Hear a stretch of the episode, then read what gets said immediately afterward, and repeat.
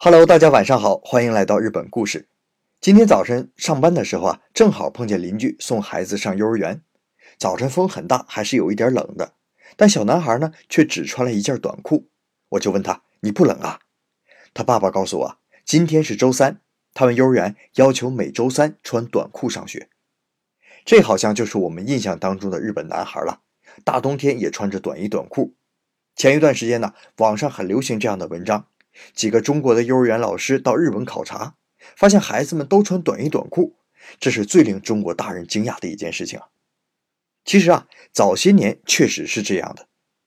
我以前的大学同学有一个习惯，就是金鸡独立的站着，我就开玩笑跟他开玩笑说：“你像只鸡一样。”他跟我说啊，这都是小时候冻的，穿短裤的时候啊，就只能靠这种方法来取暖。哎呀，当时听得我心里酸酸的。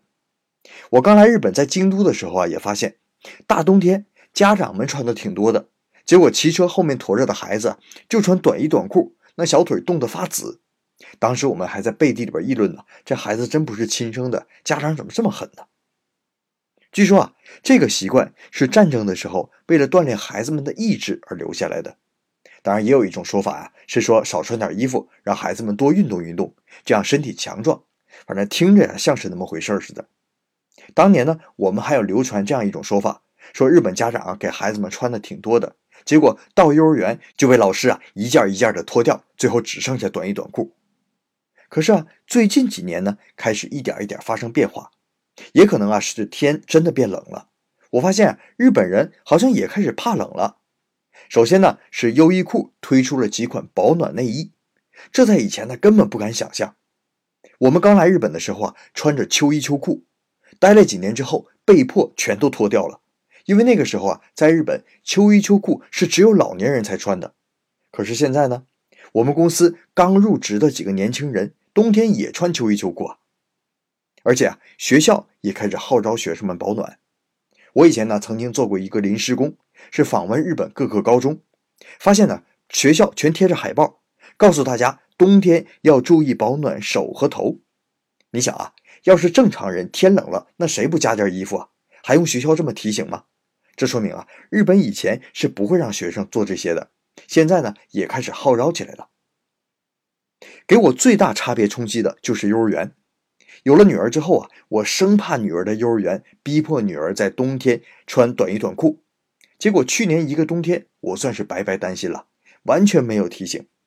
只有一次啊，女儿回家之后，她有一个学校的联络本每天老师把他做什么，还有需要家长知道什么汇报给我们。老师在那个本子上写啊，家长给孩子穿太多了，小孩子跑出汗以后，那衣服很难脱掉，再一发冷就很容易感冒。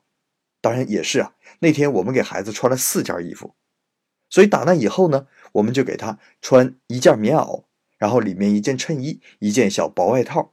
老师呢就从来也没再说过什么了。所以现在啊，日本很多幼儿园已经不会再强制要求小朋友一定要穿短衣短裤了。但孩子们确实运动量要比大人大得多，所以呢，也没必要穿太厚，就是适当就好。只有一些老牌幼儿园还遵循着日本古老的传统，要求孩子们穿短裤，而且一天换好几套衣服，干什么就穿什么衣服。更有的幼儿园呢，在大冬天呢，让小朋友光着身子用干毛巾擦身体，听着倒像挺锻炼身体的。再说回我们邻居邻居家的小孩子吧，我问他你不冷吗？他往前跑了几步，回头憨憨的跟我说不冷不冷。他爸爸说呀，冬天学校也让孩子们穿短裤，每周三穿，看着呢也挺心疼的。不过还好每周只有一天。现在呢总算是开春了，天暖和了，就让孩子们好好玩一玩吧。好了，这就是咱们今天的日本故事，感谢大家的收听，咱们明天再见。